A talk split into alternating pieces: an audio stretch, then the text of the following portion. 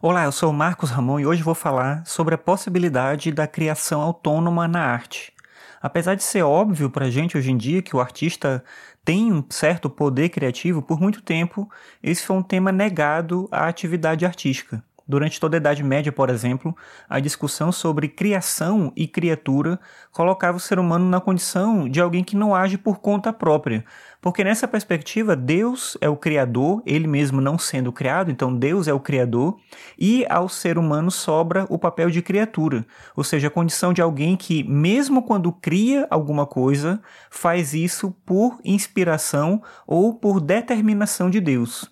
É com o Renascimento que vai surgir o embate entre essa ideia de autonomia do indivíduo e da sua capacidade criativa com a filosofia religiosa que negava de forma veemente essa possibilidade da criação artística como sendo fruto da decisão humana.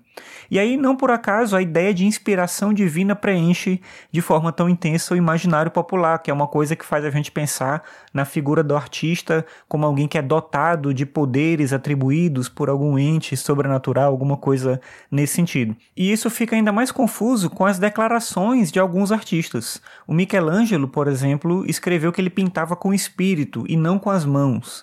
Mas ele, assim como Caravaggio, ou Ré, ou Rembrandt e tantos outros artistas ao longo da história, eles eram todos humanos, dotados de capacidades humanas, por mais que a gente considere incrível aquilo que eles foram capazes de criar. Esse embate também é um embate entre as noções de liberdade e determinação. Em arte, a ação do artista como uma invenção decorre de um processo que é ao mesmo tempo abstrato e concreto. É abstrato porque pressupõe uma ideia que permeia e antecede em alguma medida a ação do artista, mesmo quando a gente está falando do improviso, e é concreto porque nos leva de encontro a um produto, a uma obra de arte, uma coisa que a gente pode ver, que a gente pode ouvir, que a gente pode tocar.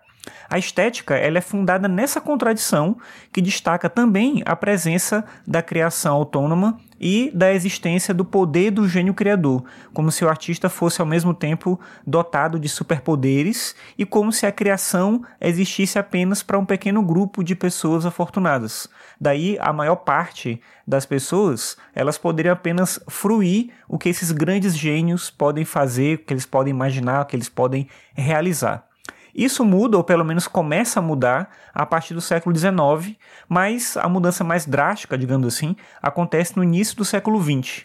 E uma obra específica, a fonte do Duchamp, e o processo de criação dessa obra são talvez a síntese dessa virada de reflexão sobre o tema. A história que a gente conhece diz que em 1917 o Duchamp comprou um urinol e escreveu nele o nome R. Mutt, e colocou a data, 1917, e inscreveu essa obra na exposição dos artistas independentes.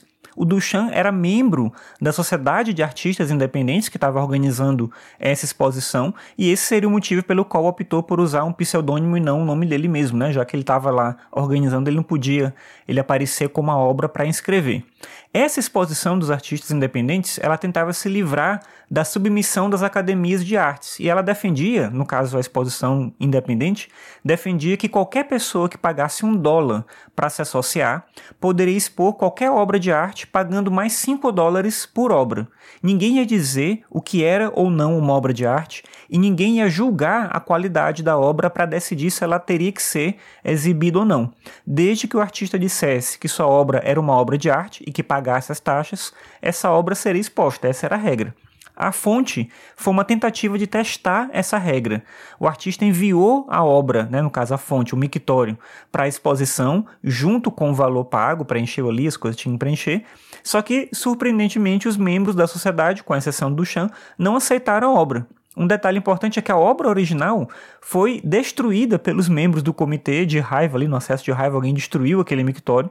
Dias depois, outro mictório foi comprado, novamente assinado e fotografado. E é essa a imagem que a gente conhece hoje. Pelo mundo existem hoje algumas réplicas do mictório, mas nenhuma delas é, digamos assim, a original, o que torna mais estranha ainda a sensação de ver essa obra no museu. A ideia que está por trás da fonte é que a obra de arte é a criação do artista, ou seja, a arte pode ser qualquer coisa, desde que o artista diga que aquilo que ele fez é arte. Daí a famosa frase do Duchamp: Eu não acredito em arte, acredito em artistas. Mas apesar de eu contar essa história assim para você, eu acho que cabe aqui uma ressalva.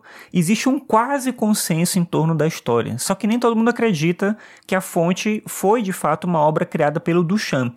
Em uma carta de 1917 que ele escreveu para a irmã dele, o Duchamp disse o seguinte: abre aspas. Uma de minhas amigas, que adotou o pseudônimo masculino de Richard Mutt, enviou um mictório de porcelana como escultura. Fecha aspas. Então, essa frase que ele coloca ali na carta meio que denuncia a ideia de que essa obra provavelmente não é dele. E essa amiga do Duchamp, que foi mencionada na carta dele, ela se chamava Elsa von Freytag Lorenhoven. Então, se existe essa pessoa, por que, que atribuíram a obra ao Duchamp? Então, é importante dizer o seguinte: quem disse que a obra era dele foi o André Breton. André Breton foi um escritor surrealista, aquele que escreveu, aliás, o manifesto do movimento surrealista, e ele escreveu isso em 1935. Foi nessa época que ele disse que a fonte era uma obra do Duchamp. Só que a Elsa já tinha morrido em 1927. Então ela não podia, digamos assim, se defender dizendo que a obra de fato era dela. O Duchamp, por outro lado, só declarou que ele era realmente o autor da obra em 1950, quatro anos depois que o autor da foto que a gente conhece já tinha morrido. Por que isso é importante? Porque o autor da foto talvez soubesse de quem era a obra mesmo, só que ele já tinha morrido quando Duchamp assumiu a autoria da obra. E aí foi a partir de 1950 que ele contou a história, né, que o Duchamp começou a contar a história que a gente conhece hoje, dizendo que comprou o mictório numa loja de materiais e construção chamada J.L. Mott e que ele teria alterado para Mutt na assinatura da obra para fazer esse trocadilho. O curioso também é que algumas pessoas foram investigar e descobriram que essa loja não vendia aquele modelo de mictório depois da Primeira Guerra Mundial. Então Duchamp não poderia ter comprado, pelo menos não nessa loja, em 1917. Mas, enfim, foi a partir daí que ele começou a contar essa história e a partir daí também que ele autorizou a criação de réplicas da fonte, que são essas réplicas que, como eu falei, a gente pode ver hoje nos museus. Bem, é uma narrativa controversa, como você viu aí, e talvez é o caso de ver se essa história vai ser reescrita algum dia. De qualquer forma, ela confirma a perspectiva da inserção da criação como condição do artista, um fato destacado a partir daí por quase todos os grandes artistas, no sentido de pensar que a criação é algo de fato independente e não uma coisa que vem de outro lugar, de algum outro ente, ou que o artista não teria de fato a capacidade de produzir as coisas por conta própria, mas precisaria de uma inspiração que vem de fora. Bem, mas é isso. Essa é a discussão que eu queria trazer hoje. Espero que você tenha gostado. Qualquer coisa que você tenha contribuído, você pode entrar em contato comigo, deixar um comentário. E é isso. Até mais. Tchau.